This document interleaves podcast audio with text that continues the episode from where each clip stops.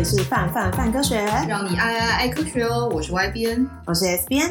每周我们会为大家精选三到四则科学新闻，或是生活中的科学小知识，让大家可以花一点点时间补充你的科学知识量。今天要跟大家聊聊的是纽虫、水蛭以及黑皇后假说，那我们就开始吧。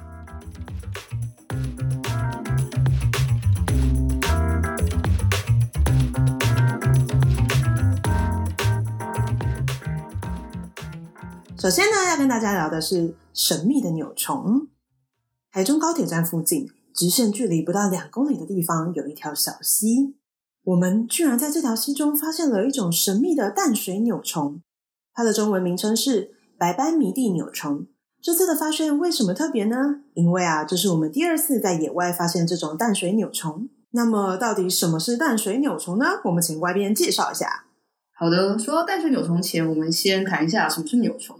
那对于大部分人来说，纽虫这个名字应该蛮陌生的。这也难怪，因为纽虫所属的纽形动物门呢，其实是只有一千三百种物种左右的小小动物门。那对比一下人类所属的脊索动物门，大概有四万多种的物种。那所以我就知道，哎，纽形动物门其实真的蛮小的。那绝大部分的纽虫呢，还住在海里面，而且还底栖，它们就在海底或者海床附近生活。所以就算是潜水的爱好者，其实也不太容易看得到它们。那它们的种类少，然后又非常的低调，所以也难怪纽虫这么不为人知了。虽然大家很少看到纽虫这种动物，但实际上它有一些特点蛮特别的。然后我们请 S 编来提几个吧。首先呢，纽形动物门的名称来自于希腊神话的一位海仙女的名字。传说中，这位海仙女以及她的姐妹们属于自然幻化的精灵，拥有蓝色的头发。或许啊，是因为纽虫常常带有鲜艳的颜色和线条。扁而长的身形在海中飘荡，就像是传说中仙女的头发一样，所以就有这么漂亮的名称。而纽虫的英文俗名 ribbon worm 就是缎带的意思，跟中文俗名里面的“纽”字呢，其实有异曲同工之妙，就是形容啊它的身形像是缎带或纽带一样，因此得名。虽然啊纽虫又扁又长，看起来弱不禁风，不过啊纽虫可不是吃素的动物呀，大部分的纽虫啊属于捕食者。以同样底栖的环节动物、双壳贝，甚至是甲壳类或是鱼类为食；少数则是以尸体为食的清除者。不止如此，纽虫最特别的地方在于它们拥有超长的口器，也就是吻部。这条长吻呢，由体壁内向外翻折而成。平常的时候啊，就会收在它的吻腔中。当猎物出现的时候，纽虫就会以迅雷不及掩耳的速度将体液打入吻腔，让吻啊闪电般向外翻出。缠黏住它的猎物，并用吻上的毒液或者是尖刺来制服动物，简直啊就是七种武器之首呢。更有趣的事情是，有些扭虫啊，它们的吻啊还具有分支，所以当它翻出来攻击猎物的时候，根本就像闪电四处奔流一样，非常霸气。那么，我们这次发现的扭虫到底是哪一种呢？虽然大部分的纽虫都住在海里，但生命总是有例外嘛。那有些极少数的扭虫，它偏偏就住到了淡水水域。还有更少更少，仅仅寥寥数种的纽虫呢，竟然成了陆生的种类。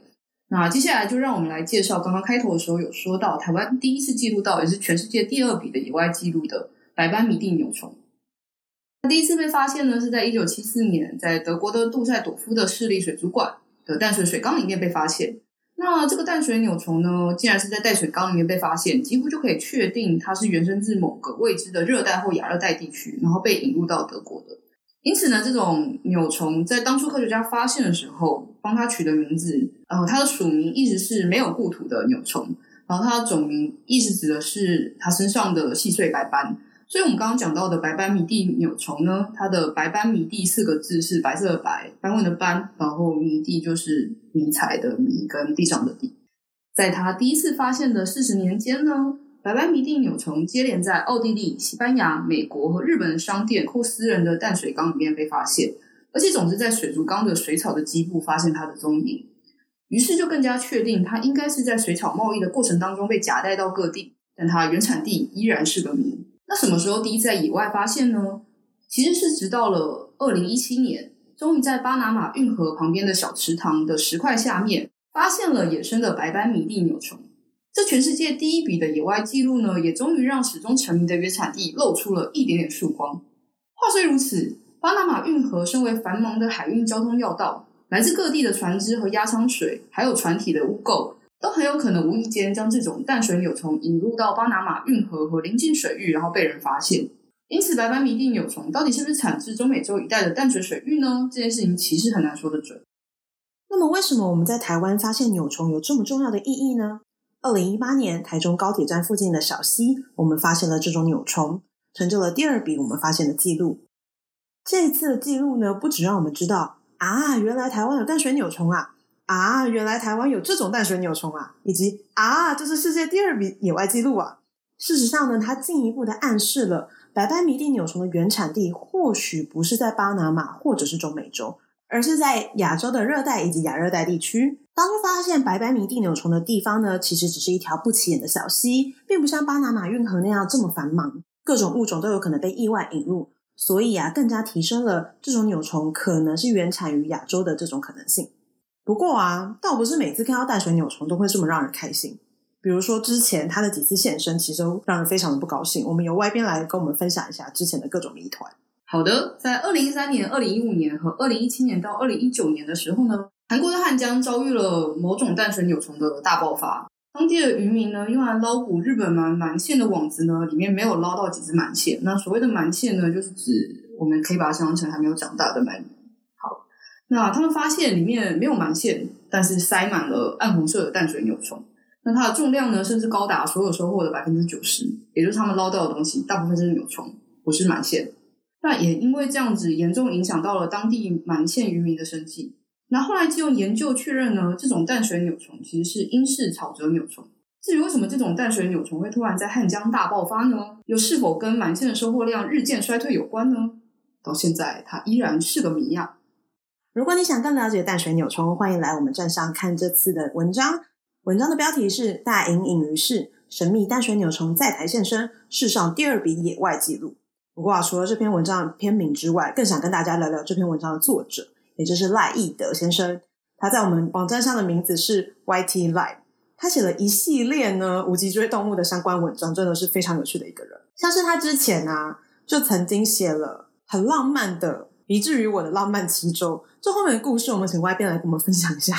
好，义德蛮有趣的，就是呃，他这系列文章总共有七篇，那这七篇文章其实是在讲他把呃一种寄生虫叫做鼻质放到他鼻子里面的一系列的故事。那我们知道，其实啊，有些寄生虫它必须要有宿主，所以就没有办法，比如说像是养细细细菌一样，嗯，所以就没办法像是养细菌一样把它放在就是培养里面培养。那有时候我们对它这些动物的生活史其实不是那么了解，所以易德就非常有趣，他就觉得，哎，我既然不了解你的生活史，我把你养在动物身上也不太会知道，就是到底它实际上对于呃生物体会造成什么样子的影响。于是他就非常直觉的把鼻子放到他自己的鼻子里面，然后就这样跟他过了七个礼拜。有趣的事情是，呃，中间他在他写这篇文章前，其实我们就知道，就是他把他鼻子放在鼻子里面了。那那时候在跟他边聊天，然后他中间还有出去演讲，然后就问他说：“那演讲的时候怎么办？”他就说：“他可能得戴口罩，因为一般鼻子可能在他讲到一半的时候就会探出头来跟大家打招呼呢，或者是可能会让他流鼻血，然后让那个台下的人吓死。”但我不知道他那时候有没有先跟，就是他在演讲的时候跟台下人讲说，我之所以戴口罩，是因为我鼻子里有一条鼻子，这我就就不太确定了。我觉得讲的会更可怕吧，大家会没有办法想象说到底是什么东西。用想象力的时候，感觉整件整件事情会变得更加惊悚这样。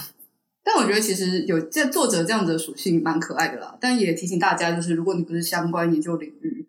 如果你没有一个好朋友是耳鼻喉科医师的话，请不要做这样的尝试。大家看看文章就好了。没错，那紧接着呢，我们就来聊聊另外一种无脊椎动物——水蛭。通常呢，我们想到水蛭啊，都会想到说要嗯小心的避免被水蛭吸血。很多人都会以为说水蛭啊都跟蚊子一样，需要靠吸血来繁殖后代。这其实并不是一个完全正确的说法。怎么说呢？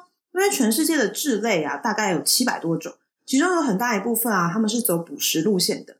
真正吸血而且会吸人血的水蛭或蚂蟥种类其实非常少。以台湾而言，我们目前记录到的蛭类大概就有二十三种，其中啊只有七种会吸食人血而已。所以并不是每一种蛭类都那么令人害怕的。那接下来就有另外一个重点啦。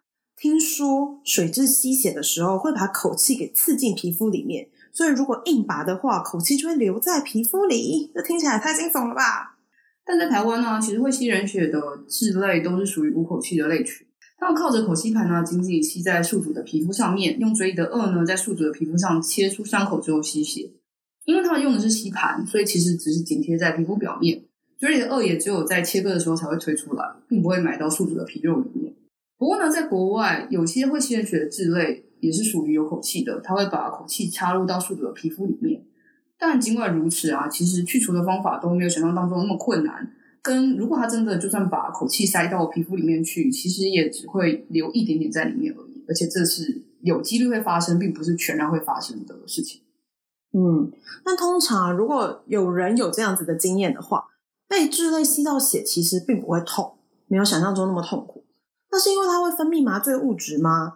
通常大家都会，嗯，有这个说法是说，因为它会分泌麻醉物质，所以你不会痛。然后这个麻醉物质可能对人体有害啊，等等等等之类的。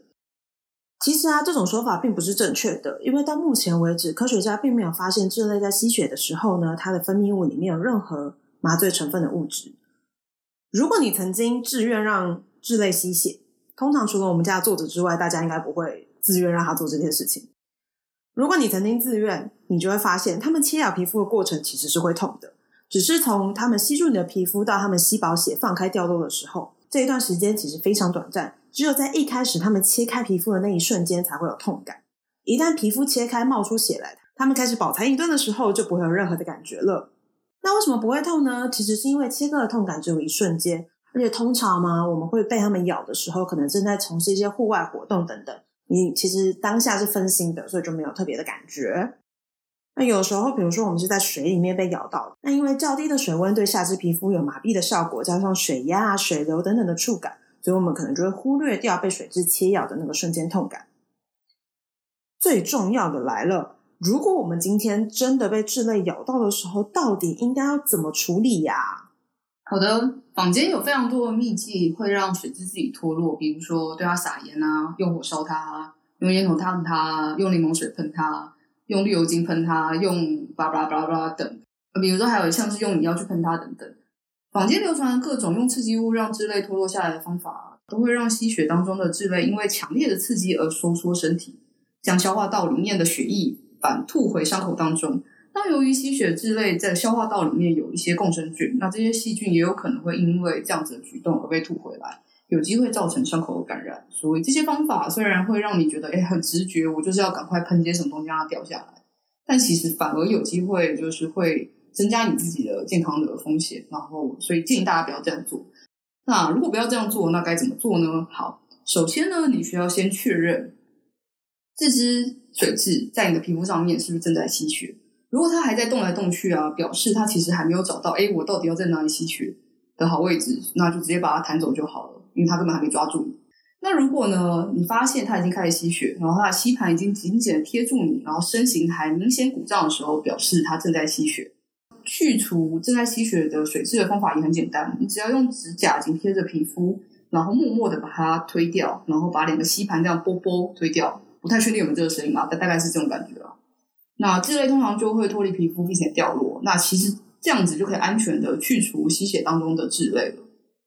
那当然，如果你不赶时间，人也很好，然后也觉得就是诶我缺一点血的话，你也可以等半小时到一小时，那它吃饱了之后，它自己就会走了，捐血一口救救水蛭。好，不过说到水蛭，就有时候会想到寄生兽，就会是你会觉得诶它血吸吸，然后就开始吃你，然后你就开始跟它共生。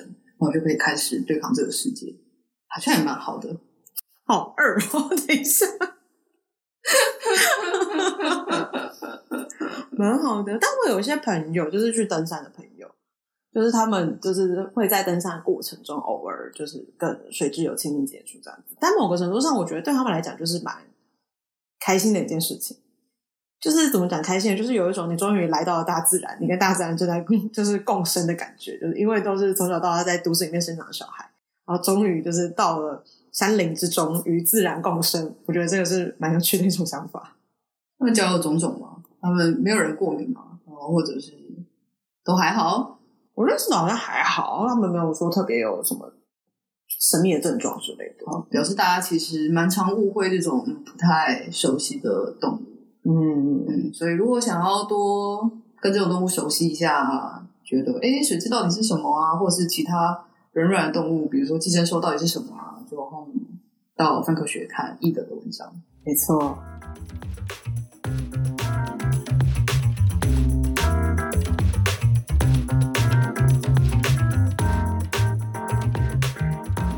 那么接下来呢，我们要来聊聊黑皇后理论。在聊黑皇后理论之前，我们首先要聊许墨。哎，不对，红皇后理论。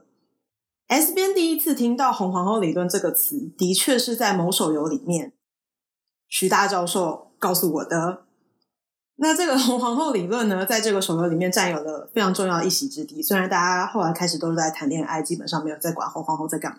不过呢，就是这个概念一直让我还蛮着迷的。嗯，在在此之前，我的确是不知道这个东西。那到底什么是红皇后理论呢？我们来请 Y 边为大家解释一下。好的，我先说，我跟 S 边之前都有在玩《某位制作人》。那呃，如果有，不论你有没有玩手游，可能多少都有听过，就是红皇后假说或者红皇后理论。红皇后假说，或者称为红皇后理论呢，这个词其实源自于一部英国小说，叫做《爱丽丝镜中奇遇》。那它就是我们常听到的《爱丽丝梦游仙境》的续集。故事当中啊，有一段红皇后对着爱丽丝说：“在这里，你必须要全力奔跑，才能停留在原地。”于是呢，美国古生物学家范华伦借用了这样子的意念，在一九七三年的时候提出了这个假说。这个假说的意思是指。呃，我们常知道生物跟生物当中会有一些竞争，也会因为它必须要活着，然后生存而有一些呃相对应的演化。但华伦认为，只要关系一端当中的生物发生了改变，另一端的生物呢也必须要跟着改变，才能维持原本的生存优势。我们来举个例子，我们可以想象，就是呃猎豹要吃邓羚，那当邓羚开始能跳得更高的时候，猎豹为了要维持原本的优势，它必就必须要跑得更快。所以在表面上面，捕食跟被捕食的效率是一样的，但实际上，邓羚跟猎豹为了要维持原本的关系，也经过了一番很努力的演化。于是，范华伦发表当时的理论主轴，就是认为这有点像是生物跟生物之间的演化军备竞赛。那为什么这个假说提出来很令人觉得眼睛为之一亮呢？因为大部分的时候，我们认为，诶，是生物跟环境之间的互动导致了生物演化会有一种趋向。但这个假说呢，同时也把生物与生物之间的关系放了进来。好，那以上就是红皇后假说。回到了我们今天要谈到的主题——黑皇后假说。黑皇后假说呢，基本上 SBN 非常喜欢它的概念是：想活下来，有的时候耍废也是一种好方法。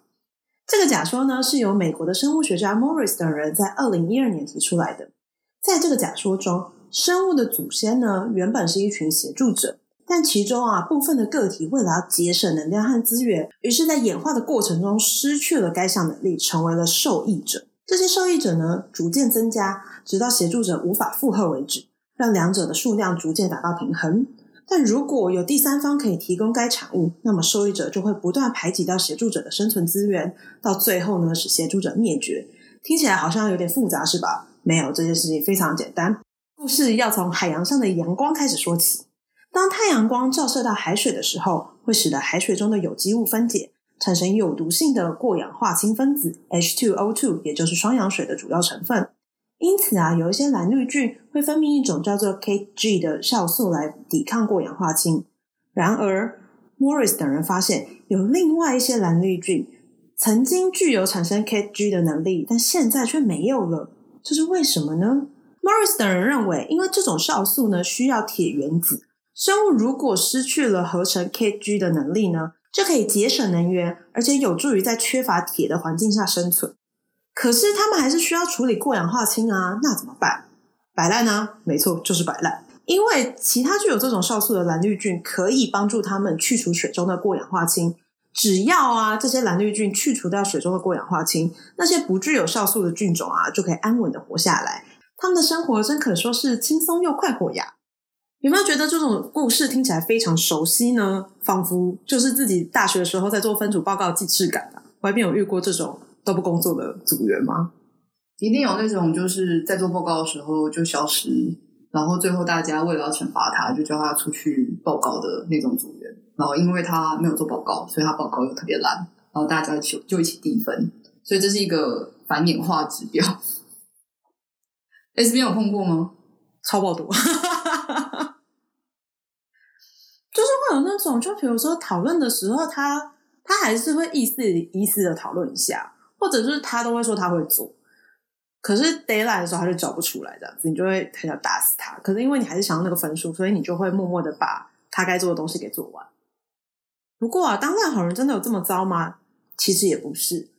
如果绝大多数的生物呢都不去承担他们应该承担的责任，或者是让少数协助者掌握了一下相当重要的工作技能，那么这个少数的协助者，他其实在整个生态系统中呢，它的重要性就会大幅的提升，甚至能够成为所谓的关键种，以较少的生物量，但却可以对生态系造成巨大的影响。也就是说，虽然你做了很多工作，但你在这个组织之中就非常重要，大概是这种感觉。